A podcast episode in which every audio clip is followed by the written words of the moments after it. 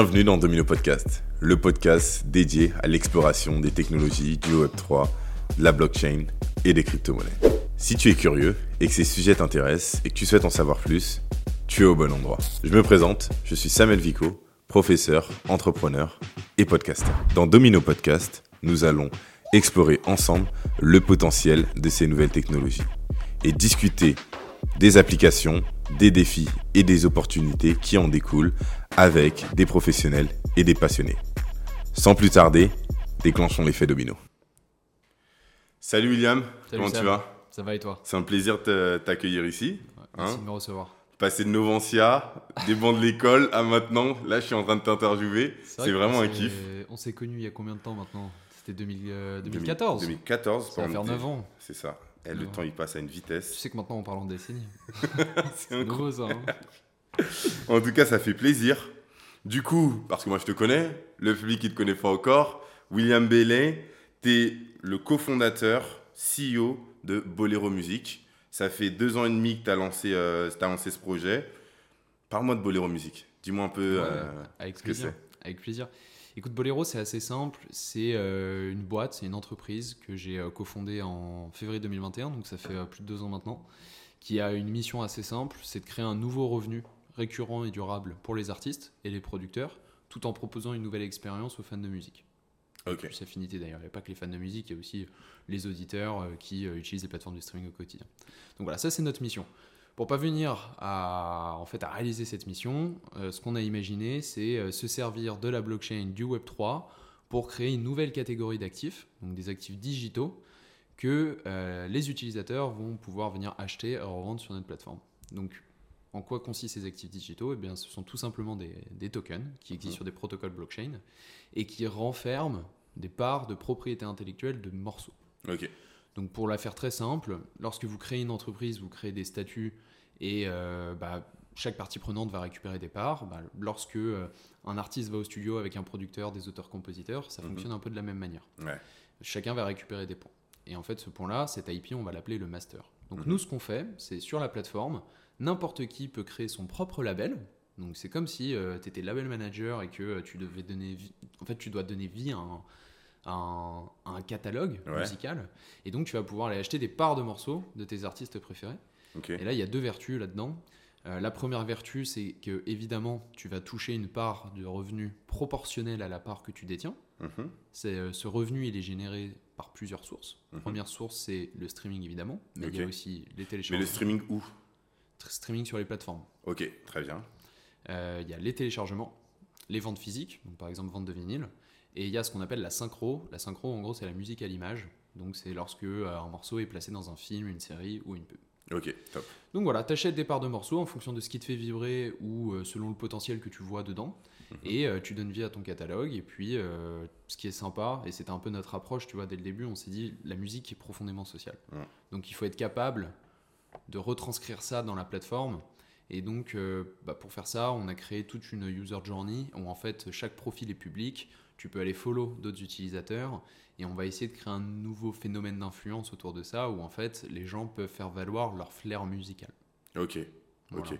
Donc c'est un peu la big picture de. Ouais, je vois, je vois. Mais en tout cas, il y, y a plusieurs trucs. Si je, je remets en place déjà, pour commencer, vous avez, si j'ai bien compris déjà, vous avez disrupté un peu le truc où je peux créer mon label facilement, me m'improviser un peu euh, le directeur de label en choisissant des artistes sur la plateforme, en allant cherchant en disant ah ouais cet artiste, je sens qu'il va péter. Est-ce que c'est sur l'artiste que je parie ou est-ce que c'est sur sa musique que je parie?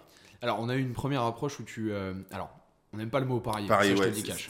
Parce que c'est, on n'est pas une plateforme de paris. et- Totalement, par contre, effectivement, tu peux soutenir et croire très fort à un potentiel qui ne s'est pas encore euh, révélé. totalement. Donc ça, ok, fair enough. Ouais. Euh, au début, notre première approche, c'était d'investir dans les carrières d'artistes. Donc en fait, l'actif dans lequel tu investissais, c'était celui de la carrière. Aujourd'hui, ce qu'on voit, c'est que ça a beaucoup plus de sens et c'est beaucoup plus facile à comprendre pour tout le monde le fait d'investir dans des morceaux. Ouais. Parce qu'en fait, détenir un bout de ce que tu écoutes tous les jours, pour- quand, en fait, quand tu fais du sport, quand tu vas au taf, quand tu prends les transports, dans ta voiture, peu importe, c'est ça crée un truc spécial. tu Ouais, vois, il y a et une ça connexion. parle, voilà. Bah déjà, la, la musique, elle a, elle a cet aspect. euh, Il y, a un- il y a un artiste que j'aime bien qui, euh, qui faisait une, euh, une analyse en disant Ouais, mais euh, la musique, c'est le seul truc qu'on peut pas voir, mais qu'on peut seulement sentir. Ouais, C'est que une émotion. C'est que par émotion. Et euh, c'est tellement profond. Du Ouais. coup, je me dis, dans le Web 3, forcément, on est y arriver avec la musique. Bah, euh, nous, on a essayé de mettre un mot là-dessus, tu vois, et c'est quelque chose que j'ai déjà expliqué par le passé, mais on aime bien le remarteler. On a appelé ça le retour sur émotion. Ok, ok. Bon, vas-y, explique-nous. Bah, ça, ça fait, m'intéresse. c'est tout simple. En fait, ce qu'on s'est dit, c'est que quand tu achètes des actifs digitaux musicaux, donc quand tu achètes des parts de morceaux, tu as deux démarches. Tu as une démarche forcément qui est celle de l'investissement musical. J'investis dans la musique, c'est une nouvelle catégorie d'actifs à part entière. Mhm. Donc tu vas aller chercher du rendement qui va dépendre de la performance du morceau. Mais il y a aussi une part d'attachement émotionnel. Et en fait, un morceau qui t'a fait vibrer ou une chanson qui t'a beaucoup aidé à traverser une période peut-être un peu compliquée, Mhm. ou euh, la chanson que tu mets toujours à 1h du mat avec tes potes quand tu fais la fête, ce genre de choses, en fait, tu as des souvenirs qui sont rattachés à la Ouais. musique.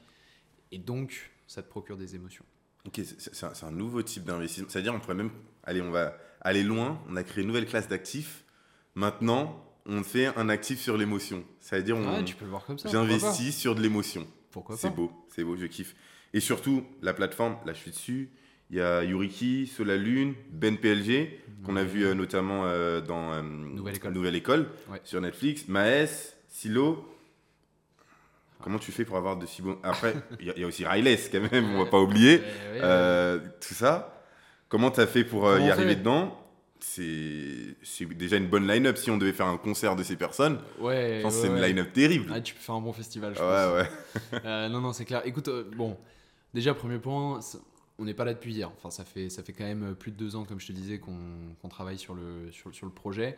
Euh, à l'origine, la jeunesse de Bolero, c'est euh, Arthur, qui est mon cofondateur et CTO, Mhm. et moi-même.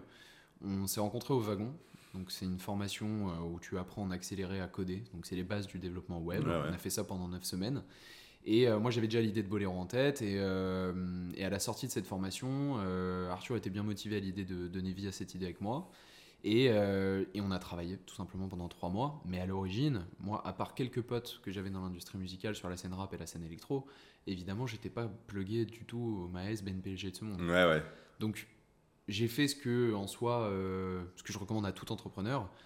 Quand tu as une idée, tu as une hypothèse. Nous, notre hypothèse de base, c'était les gens pourraient être intéressés à l'idée d'investir dans la musique Et avoir un stake dans la carrière d'un artiste. C'était ça Ok. notre hypothèse. Après, on Ouais. savait pas quelle était la meilleure manière de l'exécuter, mais c'était notre idée, notre hypothèse. Mhm. En fait, on a fait plein de tests, et moi, je me suis retrouvé à envoyer, mais je sais pas, j'ai dû envoyer euh, 400 DM, euh, 400 DM. Hustler life. Euh, Hustler life pur et dur. Au label, truc, voilà, je suis en train de créer ça, est-ce que ça te chauffe de tester? Autant te dire que j'avais un taux de réponse aux alentours de 5-6%. Ouais, Néanmoins, bah, les 5-6% sympas qui m'ont répondu, Ok. bah, en fait, ça m'a permis d'avoir euh, petit roster de 40 artistes en développement. Ok. Donc, C'était des petits, mais Ouais. qui, étaient- qui, qui, qui commençaient leur carrière et qui, étaient, et qui le faisaient de manière très bien d'ailleurs. Euh, ils ont rejoint le- la bêta de la plateforme et c'est comme ça qu'on a pu itérer sur le produit, notre proposition de valeur, qu'est-ce qui plaît le plus aux gens.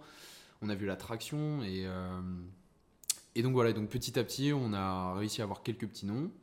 Et puis, euh, en fait, sur la base de l'attraction, sur la base des premiers mois de la boîte, Ouais. qui se sont plutôt bien passés, donc on a pu valider nos hypothèses, c'était au printemps 2021. Ouais. Euh, je me suis servi de cette traction pour essayer de lever des fonds. Mhm. Et on a réussi à faire notre première levée de fonds en juillet 2021. Ouais. On a levé euh, 600 000 en equity. Je me rappelle, bah, on s'était vu juste après, juste après ça. C'est ça, C'est ça. exactement. et, euh, et là, eh ben, effectivement, une fois que tu as du budget, là pour le coup, tu, tu rencontres et tu attires des gens qui viennent de l'industrie et qui ont bien plus de réseau que toi. Ouais. Et depuis, on a une équipe musique euh, avec euh, des gens qui euh, travaillaient en label, des anciens managers d'artistes, qui ont vu les problèmes de l'intérieur et qui Mhm. ont été séduits par notre proposition de valeur et qui se sont dit, OK, on va aller résoudre ces problèmes de l'extérieur avec Bolero. Je vois. Là, actuellement, si je regarde un peu, en tout cas à première vue, Mhm. on peut se dire le catalogue, il est très rap. Ouais. Très rap, Rap, hip-hop, rap R&B. hip-hop, R&B, ok. C'est les trois genres musicaux majeurs pour le moment sur la plateforme. Du coup, sur la plateforme, mais pourquoi? Est-ce que c'est les trois genres musicaux aussi majeurs sur l'industrie dans l'industrie française? Ou c'est euh, c'est quoi? Pourquoi c'est les trois industries Pourquoi cela en Alors, c'est évidemment pas les genres majeurs en termes de volume. Ce qui est sûr, c'est que d'un point de vue commercial, Ouais. euh, tout le monde le sait, le rap, le hip-hop, le R&B, c'est ce qui fonctionne le mieux aujourd'hui. Ok. Et aussi, euh, ce qui se passe, c'est que euh, c'est un genre musical qui comporte des artistes et des producteurs qui sont plus à l'aise avec la prise de risque. Parce qu'en fait, en réalité, quand tu découvres Bolero, on n'est pas établi. Ouais, On est une boîte qui a tout approuvé. tout à fait. ouais. Donc si tu te lances avec Bolero, il y a une petite part de prise de risque. Alors aujourd'hui, on a, on a fait nos preuves, donc euh, voilà, on n'a plus trop besoin de- de- d'appeler ça de la prise de risque, mais à l'origine, c'était ça. Et Mm. donc, bah, les gens qui sont les plus à même à prendre des risques, ce sont les gens qui, en général, génèrent le plus de chiffres. Ouais. Ok. Voilà. C'est tout simplement pour ça. Après, on, on est plutôt genre agnostique, donc notre but, c'est au contraire d'adresser tous les genres de manière horizontale. Ok. Et, et, et- et tu vois, euh, là, on parle beaucoup d'artistes, mais nous, notre customer, c'est le fan de musique, c'est l'investisseur.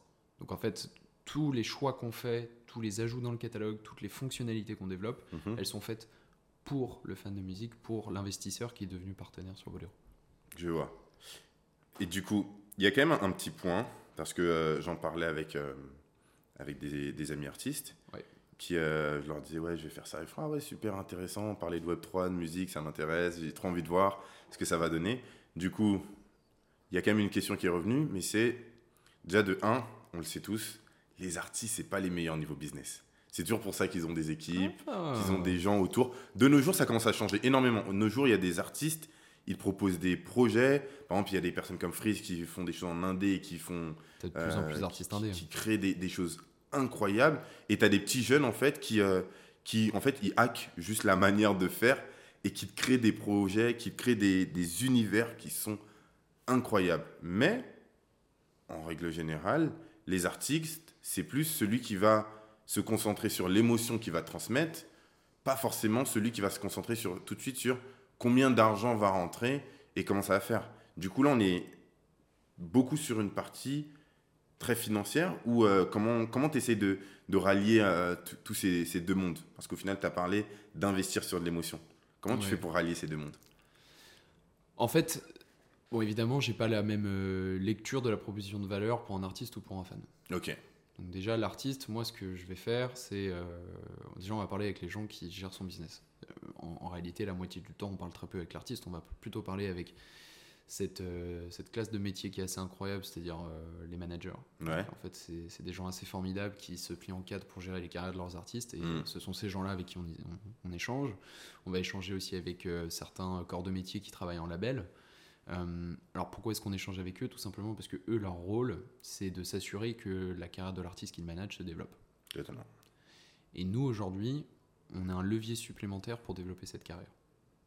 Pourquoi? Tout simplement parce que, un, on crée un nouveau revenu qui n'existait pas avant. Ok. Aujourd'hui, on a des artistes qui gagnent plus d'argent avec Bolero qu'avec le streaming Ouais. sur un an. Ok, nice. Et ça, c'est un. une On parle de combien? T'as le droit un peu de dire des chiffres ou euh, ça doit rester euh, secret? Évidemment, non, parce que je respecte la confidentialité. Mais après, ce que je peux Mais dire, pas- c'est pas l'artiste forcément, en mais peut-être dire une fourchette. en termes de multiples, sur un artiste euh, émergent, Ouais. t'en as qui gagnent 4 fois plus sur Bolero Quatre fois plus sur. Ok, par an. très bien. C'est parfait. Donc voilà, ça c'est le premier point. Donc c'est un revenu qui est pas négligeable. Bah. Euh, c'est une liquidité qui va pouvoir être réinjectée dans des nouveaux projets ou bien euh, qui va pouvoir servir à, à ce que l'artiste vive mieux, hein, tout Mhm. simplement, et ses équipes vivent mieux. Euh, et puis après, tu as les artistes très établis, donc, typiquement un Maes. Maes, en soi, il n'a pas besoin de sous. Ouais. Tu vois ce que je veux dire? C'est On a toujours besoin un peu, mais. En tout cas, Il est nous, bien. nous, aujourd'hui, ce qu'on génère par rapport à ce qu'il génère, Ok, on n'est pas waouh. ok, Par contre, on est là pour fidéliser son audience. je vois. Et en fait, un des challenges dans la musique, et si tu as des potes artistes, ils ont dû t'en parler, Totalement, c'est que les en fait, l'audience est de plus en plus éphémère. Il y a totalement. tellement de projets qui sortent, il y a enfin, tu vois, tous les vendredis, tu as peut-être 15 albums qui sortent, quoi. Ouais. Enfin, c'est délirant. Donc en fait, les gens, euh, et puis alors avec TikTok, YouTube, j'en parle même pas, mais les gens sautent d'un artiste à l'autre toutes les semaines, et donc ça devient de plus en plus compliqué pour un artiste de fidéliser sa fanbase tout au long de sa carrière. Il y avait même un- une, théorie comme ça sur la fast-food musique. En Ouais. fait, il y a tellement, tellement d'artistes, tellement de sons qui sortent. Comment en fait je fais pour recréer une expérience avec, euh, bah, avec mon public en tant qu'artiste? Comment je fais en sorte que mon public puisse réellement avoir une Ouais. expérience euh, Et puis après, tu as un sujet aussi, c'est que euh, ça va dépendre de la direction artistique de chacun. Donc, Ok. euh, tu as des artistes qui aiment bien être en retrait, Ouais, garder une part de mystère, donc pas être trop proche. Tu en as d'autres qui euh, vont avoir aucun problème à faire des lives et euh, à faire venir euh, 10 fans en backstage à chaque concert. Enfin, tu vois, ça va dépendre de chacun. totalement. Le truc qui est cool, c'est que Bolero est polyvalent. Ok, Donc, nous, juste ce qu'on te dit, c'est bah, en fait, ton fan qui a un panier moyen de X euros, tu vas peut-être pouvoir maximiser la part de ce panier moyen que tu vas récupérer grâce à Bolero parce qu'on a un nouveau produit qui est cool. Donc peut-être que plutôt que d'acheter un t-shirt ou euh, d'acheter une deuxième place de concert, bah en fait tu vas peut-être acheter une part de morceaux. Ouais, Tu vois, tu peux le voir comme ça, totalement. même si c'est de l'IP. Euh, et le deuxième truc, c'est euh, la fan data. Je vois. Il y a un retour sur investissement si j'achète euh, une partie? Une part de morceaux Ouais. Bien sûr.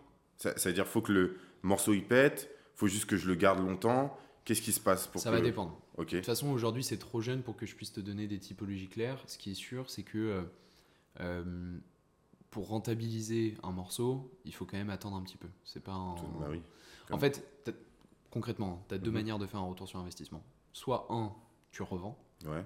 Donc vu que c'est des quantités li- très limitées de parts de morceaux, tu vois, tu es- enfin, j'invite tout le monde à aller voir, mais euh, le Song Share de Brother, qui est un titre euh, certifié platine euh, de voit dans les Riles, films qui... qui est assez délirant, qui est le son qui lui a permis qui, de péter.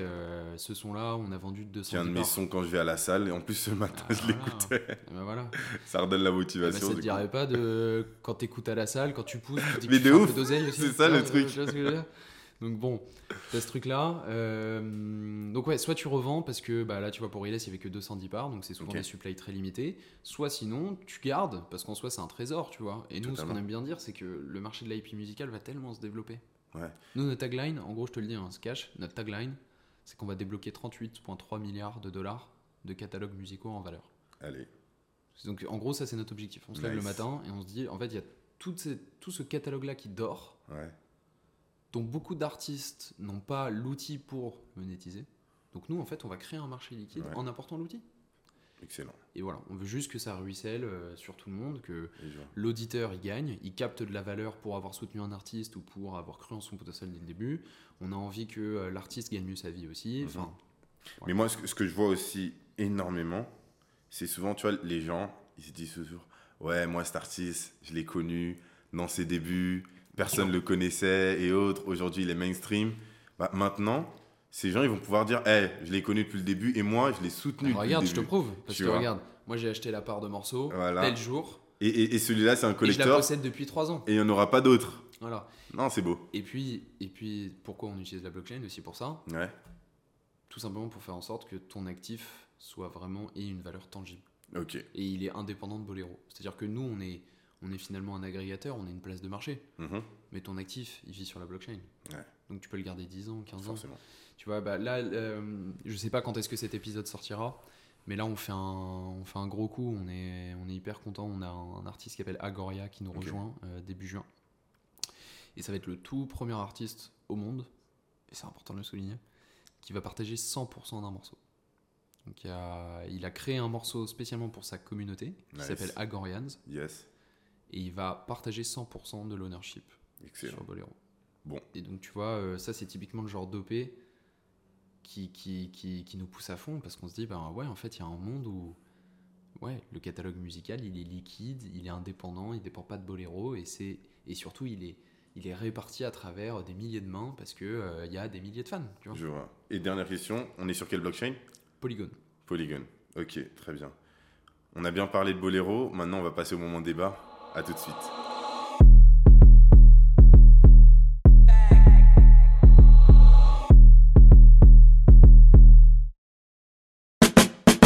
Alors, on est de retour pour la partie 2. Là maintenant, je vais te poser quelques questions. Bah, je pense que tu es la bonne personne pour qu'on puisse euh, parler de ces sujets-là. Euh, on va vraiment parler de l'industrie de la musique et comment bah, le Web3 va impacter cette industrie. Et je pense qu'il y a plein de gens qui ont ces questions. Déjà, je vais venir avec une petite data. Euh, la BBC a annoncé qu'en 2021, le marché de la musique représentait 21 milliards de dollars. Et dans ces 21 milliards de dollars, il n'y avait que 12% qui allaient réellement à l'artiste. Alors, j'ai fait mes petites recherches, après je connais un peu le monde de la musique, et je sais que c'est beaucoup plus complexe. Les gens, ils pensent que bah, c'est l'artiste, il fait un son, il le sort, mais il y a des droits de production, euh, il y a les droits d'auteur, il y a les droits d'interprète, il y a les droits liés à, celui qui va faire la musique, celui qui va mixer la musique, euh, celui qui va faire euh, les paroles, le parolier, euh, toutes ces choses-là. Et après, il y a aussi euh, toute la partie liée, il me semble, à, la promotion de l'artiste, toutes ces choses-là. Donc, il y a tellement de personnes. Aujourd'hui, est-ce que, très clairement, euh, est-ce que le Web 3 va permettre de réduire la part des autres ou d'augmenter du moins la part de l'artiste Ouais, et, et écoute, c'est un, c'est un vrai sujet et c'est, enfin, c'est même la clé du sujet. Mhm. Euh, bon, le pr- premier point, pour être précis, c'est. euh, en fait, on dit que c'est recording, c'est euh, recording music market, le marché. Et en fait, c'est le marché qui représente le prix qui a été payé pour consommer la musique. Mais donc, en réalité, tu as Il est quand plus même. gros. euh, c'est, ce qu'il y a de plus gros, c'est effectivement Mhm. intermédiaire. Mais en fait, euh, tu vois, typiquement, nous, le marché sur lequel on essaye de drainer un maximum de valeur, c'est euh, le marché de la vente de catalogues. C'est Mhm. encore un autre marché. Rien qu'en 2022, il y a eu 5 milliards de dollars de transactions faites sur des catalogues musicaux. Ouais, on en a entendu, je crois, euh, le catalogue de Justin Bieber. Justin Bieber s'est vendu à 200 millions, Justin Timberlake 180 millions, si je dis pas de bêtises. Il y avait une partie de celui de Michael Jackson aussi Ou Alors, c'est- je- c'est- c'était juste le publishing, juste une petite partie. D'accord. C'était pas tout. Mais bref, c'est un marché hyper dynamique Ouais. où il y a de la transac. Quoi. Euh, donc, globalement, oui, tu as raison, dans la chaîne de valeur, il y a énormément de parties prenantes. Et il faut rémunérer toutes ces personnes-là. Mm. Aujourd'hui, pour résumer de manière très simple, si on doit, si on doit entre guillemets un peu sélectionner les trois parties prenantes principales, tu as l'artiste-interprète, Mhm. le producteur et les auteurs-compositeurs. Mhm. En fait, c'est ces trois, c'est ces trois parties prenantes là qui ont une part, qui devraient avoir une part majoritaire sur la production d'un enregistrement phonographique. Aujourd'hui, si t'as que 12% qui revenus dans la poche des artistes, c'est effectivement lié à un problème structurel par rapport au fait qu'il y a beaucoup de contrats qui euh, mobilisent des avances. Donc en Mhm. fait, euh, souvent les artistes sont endettés entre guillemets, donc ils doivent rembourser l'avance qu'ils ont reçue avant de pouvoir toucher de l'argent directement dans leur poche Ouais, ou dans euh, les caisses de leur label. totalement. Donc ça, déjà, tu as ce premier point. Et le second point, c'est que euh, l'assiette n'est pas assez large. Et en fait, notre mission chez Bolero, c'est ça. C'est d'agrandir l'assiette. Ok. Donc en fait, aujourd'hui, il n'y a pas assez de liquidité qui est injectée dans le marché. Mais en fait, tu prends, euh, par exemple, aujourd'hui, ils sont présentés comme le grand démon, mais moi, je considère que c'est half-half, tu vois, c'est pas, Mhm. pas vraiment le démon. Ouais, Spotify, on leur tape dessus tout le temps, ouais. Mais en réalité, ils redistribuent 70% de ce qu'ils gagnent. Et, et- et- et ce qu'on a vu aussi par rapport au. Je sais pas si tu as vu le, le film sur Netflix. Sur, Euh, euh, la série, ouais. La série, La euh, ouais, série, la ouais. série sur Spotify. Ouais. Et au final, ils ont surtout créé un nouveau marché et euh, redynamisé un marché qui en fait avait plongé à cause Attends. de, des choses comme Napster Sans les plateformes de stream, il y a 0 euros qui est injecté dans la musique, tout le monde pirate. Ouais, Enfin, c'est pour ça, remettons les choses dans le contexte. totalement, Si totalement. t'as pas les plateformes de stream, Ouais. la musique est morte, Ouais, ouais. elle est dead. Moi, je me rappelle quand j'étais jeune, les- les- ma première relation avec la musique, bon, il y avait les Walkman, euh, tout ça, ça c'était à, à l'ancienne. Il y a certains jeunes qui vont dire des Walk quoi Mais euh, ouais, il y avait le Walkman, tu prenais avec ton crayon, tu tournais sûr. et tout pour remettre. Euh, mais après, quand on a commencé à aller sur la musique digitale, mais je n'ai jamais acheté de musique digitale. J'avais toujours mon petit téléphone. Euh, à l'époque, on se l'envoyait par Bluetooth. Ouais. C'est, euh, t'avais la dernière musique, tu l'envoyais à l'autre et tout le monde avait la musique et c'était comme ça Ouais. qu'on euh, gérait la musique. Mais à aucun moment j'ai payé pour de la musique euh, depuis que je suis jeune. Les seules fois où j'ai commencé à payer de la musique, c'est quand j'ai commencé à payer un abonnement Spotify pour pouvoir écouter de la musique. C'est ça. Et c'est pour ça qu'il faut souligner le fait que les plateformes de stream ont plutôt sauvé l'industrie. Ok. Euh, alors, ça s'est pas fait tranquillement, hein, c'était rempli de sueur et de sang. Il y a eu des deals un peu compliqués. Euh, par contre, ça c'est un point qui est, qui est important aussi, il faut quand même savoir que le problème vient du fait que les gens ne payent pas assez cher la musique. Et la musique, elle est sous-évaluée. Ok. En fait, on a habitué les gens à consommer de la musique en illimité pour 10 euros par mois. Je vois. C'est pas possible, c'est pas viable. En fait. Pourquoi tu- Parce que euh, une session studio c'est 500 balles, qu'il faut acheter tes instruments, qu'il faut payer tous les corps de métier qui vont t'aider à produire quelque chose de cool. Mhm. Euh, il faut, bon, il y a le cut de ton distributeur aussi, parce que pour pouvoir mettre la musique sur les plateformes, il faut passer par un distributeur. Même si parfois tu as des prix ultra accessibles, ça reste quand même encore un cut. Donc, il faut payer la musique, et pour que la musique soit rentable, il faut qu'il y ait plus d'argent qui soit injecté dedans. Mais aujourd'hui, les gens sont habitués à payer 10 balles, donc c'est très compliqué de leur dire qu'il faut payer plus. Et, et même, je, vais me faire euh, la- l'avocat du diable de ces personnes qui, euh, que tu dis, ils payent pas assez. Si je me dis, tout à l'heure on avait dit, la musique c'est de l'émotion. Est-ce qu'aujourd'hui on est vraiment dans un monde où on doit vendre l'émotion? Il y a certaines personnes qui disent même que la musique devrait être gratuite. Ce n'est pas mon cas parce que, effectivement, comme Ils tu l'as dit, il y, a, il y a totalement de choses à faire. Désolé, hein, c'est complètement fou les gens qui disent que Mais certaines personnes, gratuite. Parce que c'est de l'émotion. euh, tu, tu, tu- vas-y, euh, ouvre une boucherie. Ah non, mais ton poulet il est gratuit.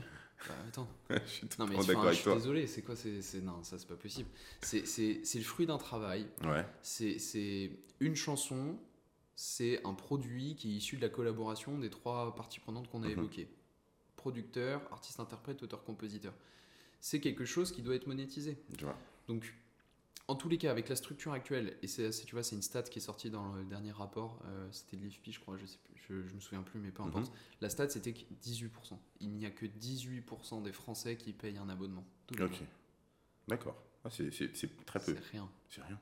Donc, Spotify et consorts sont obligés de faire du freemium, donc ils mettent de la pub pour pouvoir quand même monétiser le temps d'écoute. Mm. Mais donc, en fait, si demain tu passes de 18% à 70% de gens qui payent, déjà tu as grandi l'assiette. Totalement. Et si demain tu dis aux gens, bon bah c'est plus 10 balles, en fait c'est 15 balles ou 16 balles ou 20 balles, Ouais. moi je pense qu'il faut que ce soit à 30 balles, tu vois, minimum, pour que ce soit rentable.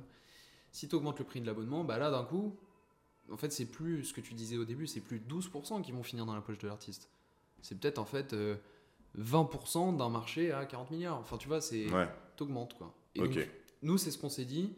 On s'est dit le meilleur moyen de compenser ce problème structurel inhérent à l'industrie musicale, c'est de venir monétiser quelque chose d'autre, quelque chose qui est euh, soit sous-évalué, soit euh, méconnu. Ouais. C'est le cas de la propriété intellectuelle Totalement. musicale et nous ce qu'on monétise.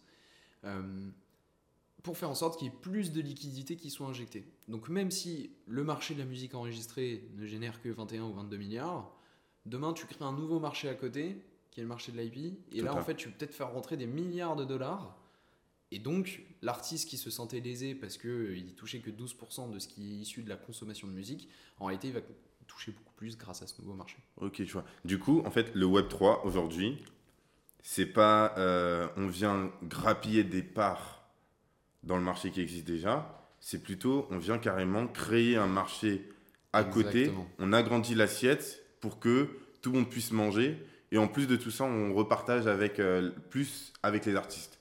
C'est ça. Et donc, euh, le processus euh, typique, nous on propose, c'est tu prends une part minoritaire d'un morceau ou d'un projet que tu as envie de vendre. Donc, imaginons, euh, tu fais comme Riles, tu vends à peu près 10%. Je vais vendre 10% de ce morceau. Déjà, ça veut dire qu'il te reste 90%. Mhm.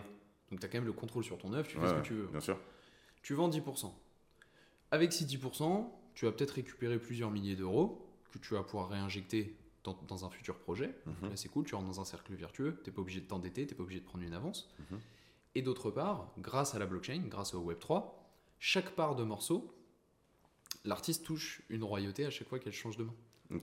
Donc si moi, William, je te vends à toi, Sam, une part Mhm. à 200 balles que j'ai acheté 100 balles, l'artiste va prendre 5% sur les 200 balles.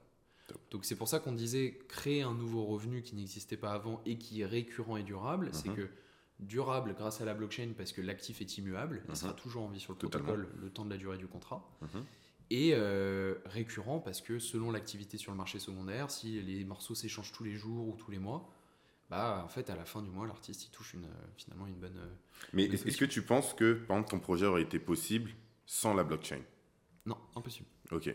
Donc, euh, vraiment, le, le facteur, c'est la blockchain.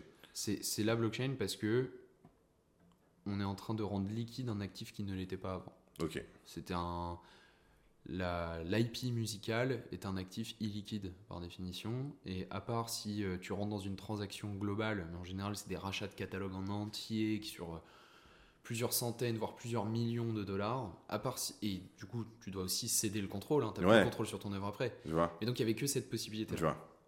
Là demain, c'est un marché liquide, chaque artiste, chaque producteur peut vendre ce qu'il veut à discrétion. Mais moi, c'est ça que je kiffe aussi avec le Web3, c'est cette partie. Déjà, moi, je kiffe le côté pirate. euh, bah, L'un des premiers pirates à avoir été sur la blockchain, hein, Booba. Mais je, kiffe le côté pirate, le fait de hacker un peu le système, de créer un peu quelque chose, euh, de créer quelque chose de nouveau. Et ce que j'aime avec la blockchain, c'est qu'elle ouvre de nouvelles possibilités, qu'elle montre en fait une nouvelle manière de voir les choses, de faire les choses, mais surtout, ça réduit la barrière à l'entrée. C'est-à-dire que là, dans ton cas, euh, on a déjà une nouvelle utilisation, on agrandit euh, une assiette, on agrandit un secteur, on essaie de créer de nouvelles choses, mais surtout, on peut le faire à petite échelle et on peut le scaler. C'est-à-dire c'est quelque chose autant qui peut se faire à une toute petite échelle à quelque chose ultra humain et qui peut commencer, qui peut rester Ouais. ultra humain. Euh, moi, moi, je, je- moi, je suis un puriste. Je, je crois au fait que bah, si l'artiste il veut faire son truc et rester dans son délire, mais que grâce à toi, il peut quand même avoir des revenus et vivre convenablement sans avoir à changer la nature. Et ça, on en avait déjà parlé lorsqu'on s'était Il vu. faut qu'il reste concentré sur la musique. Voilà, Et et c'est- moi, je, je me bats tout le temps pour dire ça. Et c'est un, malheureusement un des résidus de la bulle autour des NFT 2021. C'était complètement what the fuck. Ouais, Les gens ont cru qu'un NFT, c'était le produit. Le NFT n'est pas le produit. Le NFT, c'est l'outil. ok, totalement. Ce qui fait le produit, c'est ce que tu mets dans le NFT. Ok, Et souvent, on me demande, on me dit que comment, enfin, c'est quoi un NFT Comment tu définis ça? Ouais, Alors, à tous ceux qui écoutent ou entendent ça, la Allez. meilleure moyen- le meilleur moyen de définir un NFT, moi je fais tout le temps ça, c'est je dis un NFT c'est une boîte, ouais, ok Et dans cette boîte, tu mets ce que tu veux, mais ce qui fait la valeur de la boîte, c'est ce que tu as mis dedans. totalement. Et juste cette boîte, une fois que tu l'as créée et que tu l'as refermée, Mhm. plus personne pourra la supprimer. Personne pourra la détruire. C'est clair, net. Voilà. Tu devrais donner cours avec moi. Bah, avec plaisir. Quand tu veux. Quand j'ai des trucs, je je te ferai avec moi. On, on va aller donner des cours de temps en temps. Parce que ton euh, explication elle est claire, C'est limpide. ça, c'est une boîte quoi. J'aime Et bien. Donc, euh, et donc voilà, donc oui, non, les, les- c'est c'est un cas d'usage qu'on n'aurait pas pu faire sans le Web 3. Web 3, c'est des, enfin, on injecte de la liquidité, c'est euh, aussi ça peut ça peut séduire aussi pas mal de monde. Puis alors demain, si tu vois, euh, tu disais, euh, les gens n'ont pas forcément, enfin, n'accordent pas suffisamment de valeur à la musique qu'ils écoutent. Ouais, Ou il y en a qui aimeraient que ce soit gratuit. ouais, Si demain ils se rendent compte qu'en fait acheter 1% de tel morceau, ah, attends ça vaut 500 balles 1% de ce morceau, peut-être qu'ils vont comprendre. ouais. T'as aussi ça. C'est vulgariser l'économie du disque qui est quand même très mal compris du grand public. Bah, totalement. Moi, je sais que quand j'ai fait mes recherches, euh, shout out to Moussa Wagé, qui m'a tout expliqué, euh, mais vraiment étape par étape, en vraiment toutes les parties. Et tu te dis, mais en fait, il y a un monde. Et en fait, il y a des deals, les deals en distrib. euh, Il y a aussi une forme de deal qui est totalement différente. Et là, ce que tu me parles, mais c'était un truc qui m'avait même pas forcément expliqué, que j'avais conscience, mais qui fait encore partie d'une autre partie du plan de euh, comment l'industrie de la musique peut gagner de l'argent. C'est ça, exactement. Et donc, et après, pour recontextualiser, nous on s'attaque finalement à un périmètre. Ouais. Mais tu as beaucoup de sujets. Comment est-ce que le Web3 peut réinventer le streaming? Comment est-ce qu'on peut peut-être faire du paper stream grâce à la blockchain? Euh, comment est-ce que tu peux euh, mieux protéger des œuvres? Il y a la SACEM qui a fait un super outil là-dessus qui s'appelle Music Start. Ouais. Donc maintenant, les auteurs-compositeurs peuvent soumettre leur œuvre et ça va être enregistré directement sur la blockchain. Totalement. Parce qu'avant, en fait, les, les gars, ils faisaient un truc qui était complètement absurde. En fait, Ouais. ils envoyaient des mails. Ouais, mais c'est ça. hein. mais là, c'est ouf parce que pour, pour ceux qui connaissent Mais pas, donc ton la- mail, la- attends, ton, ton mail, il dépend des serveurs de ton fournisseur de mail. et c'est centralisé. Ah ouais, Un seul et même endroit, il y a un bug, c'est mort. c'est ça. Ouais. Non, mais ce qui est ouf, et, et je suis totalement d'accord avec toi, euh, pour ceux qui connaissent pas la SACEM, donc c'est vraiment l'organisme qui, qui euh, c'est un peu le gendarme qui va s'assurer que lorsque quelqu'un utilise un son, un morceau, bah, qui paye pour l'utilisation euh, de ce morceau-là. Et euh, c'est l'une des ressources principales donc, des, euh, des, des artistes. Ouais. Donc sur cette partie-là, le Web3 facilite et simplifie en fait l'utilisation et je pense même va aussi augmenter, grosso modo, le Web3 va surtout juste augmenter l'assiette. Elle va pas léser certains sur le chemin, elle va augmenter l'assiette si j'ai bien compris. C'est ça. En Ok, parfait. c'est notre bête. Mais maintenant, j'ai une question. Allez, hit me. Sur ce marché, Mhm. par rapport à vous, on le sait, il y a toujours un ennemi. C'est qui votre ennemi? C'est qui le Goliath de votre marché? J'aurais dû vraiment réfléchir. Hein? C'est qui le Goliath de votre marché? Avec qui vous, contre qui vous vous, vous battez? En fait, c'est compliqué à dire parce qu'il n'y a pas de. Aujourd'hui, en fait, ce qu'on est en train de faire, c'est tellement complémentaire. Tu vois, en fait, on, on va pas dé- en fait, on va détruire le job de personne. À la limite, ce qu'on va détruire, c'est des méthodes qui Ok. sont pas viables. Je vois. Donc nous, notre ambition, tu vois, typiquement, et c'est un peu notre Goliath, c'est tout ce mécanisme des avances qui est devenu la norme, Ouais, alors que c'est une catastrophe. ouais, Ça, on veut le détruire. On veut que Bolero remplace le mécanisme des avances. nice. Voilà. On veut faire en sorte aussi que on veut détruire ce phénomène d'artiste entre guillemets qui arrive un peu à la fin de sa carrière à sa retraite et qui sait pas comment pricer son catalogue et qui est obligé d'accepter le pricing du peu d'acheteurs qu'il y a sur le marché. Hmm. Parce qu'en fait, tu que très peu d'acheteurs. C'est des fonds et tu as les majors. Ouais. Et c'est eux qui décident des prix. Donc même si tu as quand même des méthodes économiques pour valoriser des catalogues, nous, tu vois, typiquement, on a développé notre, première enfin, notre propre méthode pardon, qui est inspirée des DCF. Donc c'est de la même manière que tu valorises une entreprise, ben, on fait pareil avec un morceau, on Mhm. regarde les revenus passés, et si c'est un nouveau morceau, on regarde les anciens projets, on les projette dans le futur. Hmm. En appliquant des taux, là, on...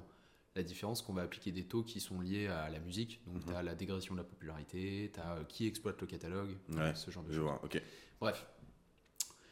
En gros, nous, on veut s'attaquer à des pratiques qu'on pense qui sont pas viables et qui font beaucoup de mal à la Mais musique. tu sais que ça, c'est nouveau parce que beaucoup de. Que ce soit aujourd'hui, on entend intelligence artificielle, blockchain, Mhm. c'est l'intelligence artificielle va réduire tous nos métiers. Euh, pendant la blockchain, c'était la blockchain va réduire tous les middlemen. Il y aura plus de middlemen et du coup, ça va aussi tuer des métiers. Mais ce que tu es en train de dire, c'est qu'au final, dans certains marchés, la blockchain, elle va tuer aucun métier. Bien au contraire, elle va potentiellement créer de nouveaux et surtout agrandir des marchés. C'est ça. Mais c'est pareil pour l'IA. Enfin, en fait, je, je- je suis désolé, mais euh, tous les gens qui disent euh, la blockchain va tout détruire ou l'IA va tout détruire, c'est des gens qui veulent des likes sur LinkedIn, tu vois. Mais, euh, mais sauf que la réalité, c'est pas ça. C'est que, oui, ok, il y a des jobs qui vont devenir un peu obsolètes, mais parce que. euh, Parce qu'ils apportaient pas beaucoup de valeur ajoutée. Et puis c'est le cycle, hein, c'est Schumpeter, hein, tu vois. Ouais, c'est l'innovation, donc C'est euh, normal. Totalement. Il faut que l'économie se réinvente petit à petit. Mais en réalité, la blockchain est plutôt là pour changer des pratiques qui sont pas vertueuses Mhm. ou apporter de la liquidité dans des milieux qui en manquaient. faut le voir comme ça. Et c'est aussi un gage de confiance euh, que les gens, euh, enfin, dont les gens ne pouvaient pas bénéficier avant. Ok. Tout à l'heure, on avait parlé, on avait parlé un peu euh, des comportements liés au streaming. Ouais. Donc, que le streaming a changé euh, pas mal l'industrie. Ouais. Comment, toi, tu vois, au-delà de Bolero, Ouais. mais vraiment, on- là, on repart sur vraiment de la blockchain, sur le Web 3 dans sa globalité.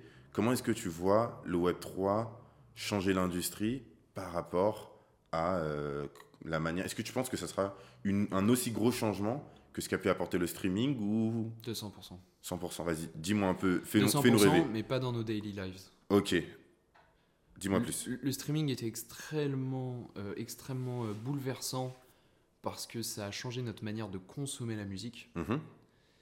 Je pense qu'aujourd'hui, le fait de consommer de la musique, prendre ton smartphone, appuyer sur play et l'envoyer dans ton casque Bluetooth ou tes, ou tes écouteurs Bluetooth, Mhm. c'est quelque chose qui va rester. La blockchain ne va pas changer ça. On, va, Ouais. on va toujours consommer de cette manière-là. Par contre, en background, en coulisses, tout va changer.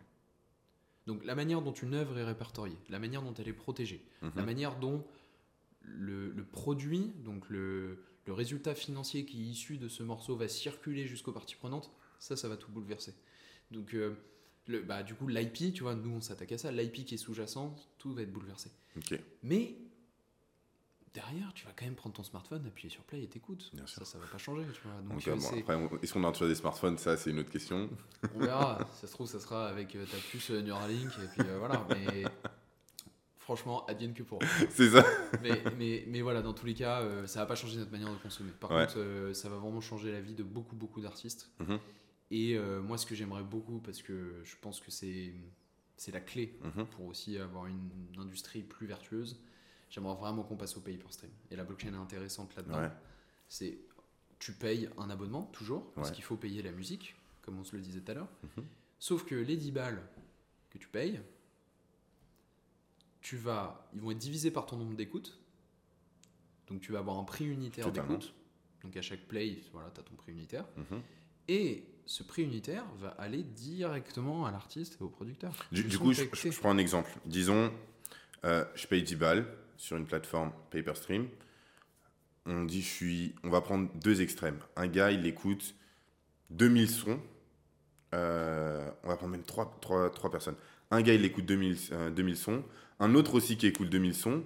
L'un, il écoute 2000 sons. Ils sont totalement divers et variés. Il écoute jamais le même son. Il y en a un, il écoute 2000 sons. Et euh, ces 2000 sons, en fait, il y en a euh, 1000 c'est toujours le même son. C'est Ah son oui. son, euh, le gars, il est, il est à fond. On prend ces deux extrêmes-là, et un qui écoute bah, presque pas de son, il en écoute peut-être 10 dans le mois. Ouais. Du coup, les 10 euros, ça veut dire chacun des sons que la personne, on a- on- pour l'instant, on parle pas encore des cuts qui sont peut-être de la plateforme, mais chacun des 10 euros, pour le numéro 1 qui écoute 2000 sons totalement variés, ça veut dire les 10 euros vont être divisés par 2000, et chacun va aller à chacune des parties. Exactement. Le deuxième, les 10 000 euros, les 10 euros plutôt vont être divisés aussi par 2000, mais il va y avoir une moitié qui va aller à un artiste parce que c'est l'artiste favori Et parce que de cette personne. a- en temps d'écoute passé, il a passé la moitié de son temps ce mois-ci à écouter tel artiste. Donc c'est tel artiste qui doit capter la valeur. Et s'il y en a un qui écoute ne serait-ce que 10 sons, bah en fait, chacun des sons, chaque écoute leur a coûté entre guillemets Ouais. un euro et euh, il ira quand même à la personne qui aura créé de la valeur. Exactement. Et donc pour que tout le monde comprenne de manière très simple, Ouais. aujourd'hui l'argent, donc je disais, hein, euh, on prend le cas de Spotify, Spotify redistribue 70% de l'argent qu'il collecte Mhm. euh, aux producteurs et aux artistes. Euh, en réalité, sur les abonnements qu'on paye, la majorité de nos sous vont chez Taylor Swift, chez Drake, chez Bien. Sheeran. Ouais, Ils vont pas euh, chez euh, l'artiste indé que t'écoutes euh, le Mm. week-end avec tes potes ou le gars qui fait de la, je sais pas moi, enfin un genre musical nouveau que Ouais, t'as digué le mois dernier. totalement. Alors, et donc voilà, donc le paper stream, il serait possible grâce à la blockchain, parce que direct, il faudrait simplement que les protocoles gagnent en vélocité. Mhm. Euh, mais voilà, ça, ça serait une innovation incroyable. Incroyable. Et du coup, ma question, elle bien sûr, est-ce que le Web 3 va améliorer la qualité de la musique Parce que si tu améliores le confort de l'artiste, si tu améliores tout ça, au final, naturellement, tu vas améliorer la qualité de la musique ou est-ce qu'on va encore... Je Comment tu vois le, le- le tout? En vrai, c'est une super question. Ouais, Mais la, la, la, la qualité de la musique, pour moi, c'est quelque chose de subjectif. ouais, Toi, tu vas trouver un truc quali que moi, je vais peut-être pas trouver. et ouais, inversement. les goûts et les couleurs. Voilà. Et en revanche, je pense que ça peut permettre à beaucoup plus d'artistes d'avoir une DA ambitieuse. Hmm, Parce que tu vas moins avoir ce sujet de faire l'arbitrage entre est-ce que je dois être rentable sur mon projet? Ouais, ou est-ce que vas-y je m'en fous ça va pas faire d'argent mais la DA elle va être incroyable et je vais être trop fier de ce projet? totalement. Aujourd'hui tu as trop d'artistes qui sont tiraillés entre les deux Hmm, et euh, l'effet par exemple euh, dont je parle souvent mais qui est méconnu hein, des gens, je sais pas si les gens ont remarqué mais les sons sont de plus en plus courts. Ouais. Parce qu'en fait on comptabilise un stream à partir de 30 secondes. Donc mieux vaut sortir des sons de 2 minutes ou 1 minute 50 pour que en fait les gens les écoutent en boucle Ok, ça, ça je savais et pas que, ça génère plus de streams D'accord. plutôt que de sortir des pistes qui font 4 minutes 50 ou 6 minutes à la Pink Floyd, tu vois, Ouais. genre des sons de 15 Ah, mais, minutes. mais moi, moi, même Tu pour, l'exemple, euh, la semaine dernière, je passais du temps avec, euh, avec ma grand-mère euh, et elle a une maladie qui fait qu'elle perd la mémoire. Et euh, je lui ai remis donc, tu vois, les sons à l'ancienne. Ouais. Eh, mais les, les sons à l'ancienne, c'est des sons de rumba, c'est des trucs 15, 20 minutes de Bien son. sûr. Et au Et final, attends, 15-20 minutes de son, t'as eu le temps d'écouter un album de Joule. Mais c'est ce dire Donc en fait, Joule, lui, il a généré euh, 24 streams. ouais, Toi, t'en es toujours sur ton premier. ouais, je vois. Tu vois? Donc, du coup, pourquoi est-ce que tu peux améliorer Hmm. c'est pas la qualité de la musique, mais tu peux améliorer l'ambition en termes de direction artistique et la liberté créative dont Ok. les artistes vont pouvoir bénéficier parce que s'ils savent que in fine on les a écoutés peut-être moins de fois parce que le son est plus long mais qui sont mieux payés donc Ouais. c'est-à-dire que le prix à l'écoute est plus élevé Mhm. bah, ils vont se libérer quoi Ok. et ils vont pas rentrer dans les schémas C'est vrai euh, qu'on voit moins de sons de 5 minutes, euh, de 6 minutes. Là maintenant, c'est des sons de 2-3 minutes, c'est vrai. hein. je te dis hein, eh, c'est simple si Pink Floyd avait été créé à l'ère du streaming Ouais. ils auraient pas été connus Merci d'avoir partagé avec nous ce moment autour de l'univers passionnant du Web3, des blockchains et des nouvelles technologies. Si tu as aimé ce podcast, je t'invite à le partager autour de toi, tes amis, tes collègues, et surtout à nous donner 5 étoiles, lâcher un like, et n'oublie pas de t'abonner. Sinon, je te donne rendez-vous la semaine prochaine à 12h. En attendant, n'hésite pas à consommer nos snack podcasts pour encore mieux comprendre l'univers de la blockchain. Et en attendant, déclenchons l'effet domino. Allez, ciao